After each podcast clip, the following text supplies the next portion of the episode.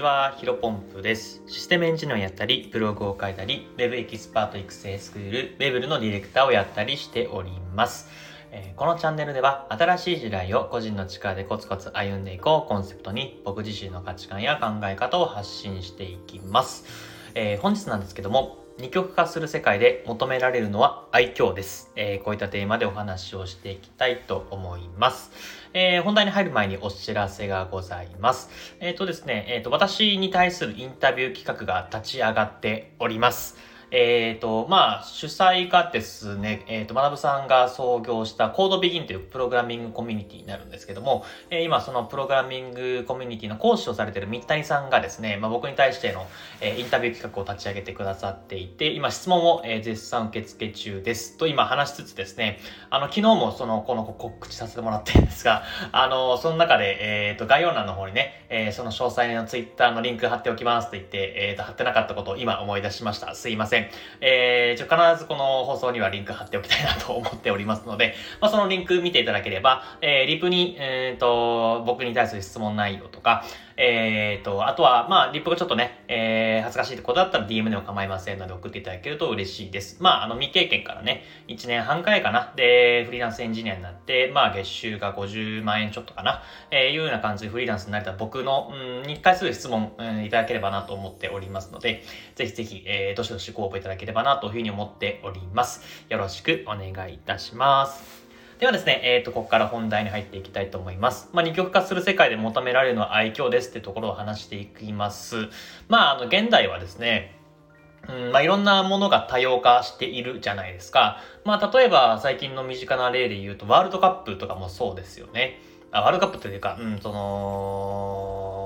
はし、えー、ワールドカップを見る媒体が、えー、変わってきてるなと思っています。まあ昔、昔というかね、4年前だったらもうテレビ一択だったと思うんですけども、まあ、今回ワールドカップでは、あの、アメバが、あの、全試合独占配信というところで、まあ、テレビももちろんね、NHK とかかな、あとは、フジテレビさんとか、まあ、いろいろ民放もやってると思うんですけども、まあ、それはごくごく一部で、えー、アメバっていうところで、えっ、ー、と、は全部やっていると。で、もちろんね、アメバ確か全部無料で見れるのかなっていうところで、まあまあ、昔はね、テレビ一択だったってところで、だったんですが、ワールドカップ一つにとっても、まあ、テレビだったりとか、こういったアメバだったりとか、まあ、もっとね、多分4年後には、あの、テレビの放送もなくなっていて、まあ、アメバだけじゃなくて、いろんなそういう映像の媒体が、えー、どんどん出てきていくなというふうに思ってはいます。で、ここは、うんと、なんだろうな、テレビっていう一強、テレビという、うん、その媒体が、えー、テレビ CM とかを使って、うんと、一つしかそういった広告の媒体がなかったんですが、まあ、アメバだったりとか、まあ、あとはね、最近 SNS だったりとか、そういうところで広告を回すっていうのが当たり前になってきているじゃないですか。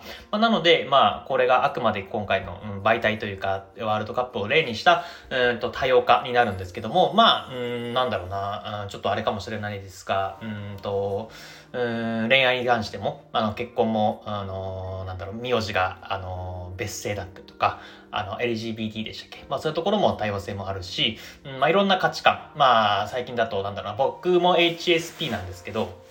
勝手に思ってるだけなんですが、あの、診断するとね、全部当てはまるんで、僕も HSP、別におじさんから診断されたわけじゃないんですが、まあそうだと思ってます。ただ、まあ世の中にとっては HSP も、うん、理解しようね、みたいな感じで、まあ本当にいろんなところで多様化が進んでいるかと思っています。ただ、こういうふうに多様化していく中で、えっ、ー、と、生き残っていける人っていうのは、あの、どんどん二極化してくるんじゃないかなと思っているんですね。で、まあ、ここでちょっと身近な例を話すると、うんと、まあ、いろんな選択肢が増えた中で、皆さん飲食店っていうのはどういった風に、え決めてる人が多いでしょうか？まあ、例えば値段とか味とかで決まってると思うんですけど、まあ、さっきも言ったようにいろんな対応が進んでいる中で、まあ、いろんな飲食店が出てきていますよね。例えば、ハンバーガーとってもマクドナルドだったりとか、まあ、それが安かつかな？コスパ重視でマクドナルド選んだりとか、まあ、あとは、うん、チェーン店とそのコスパの中で、えー、モスバーガーとか、フレッシュネスバーガーとか、そういうところを選ぶ人もいますし、あとは単純に、あの、個人でやってるような、ハンバーガーも1000円とか1500円とか2000円するような、まあ、味重視でやっているっていう風に感じで、本当にいろんな、まあ、ハンバーガーをね、今例にしてますけど、いろんな対応が生まれてきてやっていると。だから、この中で、選択肢が僕らの中で増えてきているので、何かしらの基準で選ぶ必要が増えてきているかなと思っています。値段か、うん、味か、うんと、なのか、まあ、いろんなところで選ぶ必要が多いと思うんですけども、まあ、僕の中ではね、結構愛嬌で選ぶというか、愛嬌で変わうん今後世界が変わっていくんじゃないかなというふうに考えているんですね。うん、例えば、まあ、居酒屋を例に僕が行ったところで話をすると、あの、近所にね、えっ、ー、と、まあ、そんなに安くない、まあ、例えば安くないというか、まあ、鳥貴族とかね、えー、他なんだ安い名詞、安い代名詞、魚民とかでしたっけ？まあ、ちょっとあんまり僕居酒屋行かないであれですけど、まあ、例えば鳥貴族だったら全品300円で安いじゃないですか。まあ、それよりももちろんね、はるかに個人の経営されてるお店なんで、お値段は高いんですけど、またね、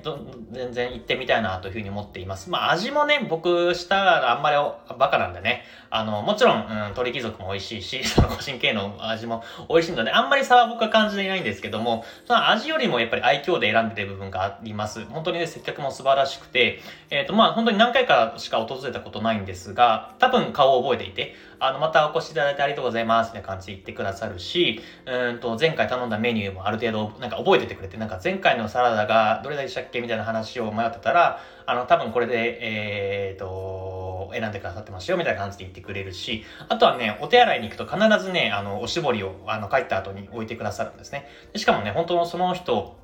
多分全テーブルを見ているんですけど、あの別に個人でやってるんですが、多分何席があるのか20席ぐらい本当にね、幅広く見ていて、あの本当に気遣いができる人だなというふうに思っています。まあなのでそういったところで愛嬌というか、あの接客の良さっていうところが僕の中では基準ポイント、基準が高くて、えー、選んでいるという感じですね。うん、あとは今、今、居酒屋を例にして出しましたけど、えー、と、この前かな、ちょうど本当昨日か一昨日か行ったカフェがあります。で、これはね、竹花さんっていう、まあ、ビジネス系インフルエンサーがやられてる、まあ、オーナーかな？やられてるカフェで、まあ、いろんなとこ勉強になったんですけども、やっぱりここもね、カフェがね、一杯、カフェラテですよ。カフェラテが、えー、950円ぐらいするんですね。めちゃめちゃ高いなと思ったんですが、やっぱりまた行きたいなというふうに思わせてくれました。で、ここは、うんと、店内の内装のおしゃれさだったりもそうなんですけど、やっぱ店員さんがね、ちょっとこわもてなお兄さんだったんですが、あのー、ものすごく気さくに話しかけてくれて、あの、こんな感じでやりますよ、みたいな。あとは、あの、ぜひ召し上がってください、みたいな。ほんと、愛嬌がね、良かったんで、やっぱり行ってみたいなというふうに思っています。まあもちろんね、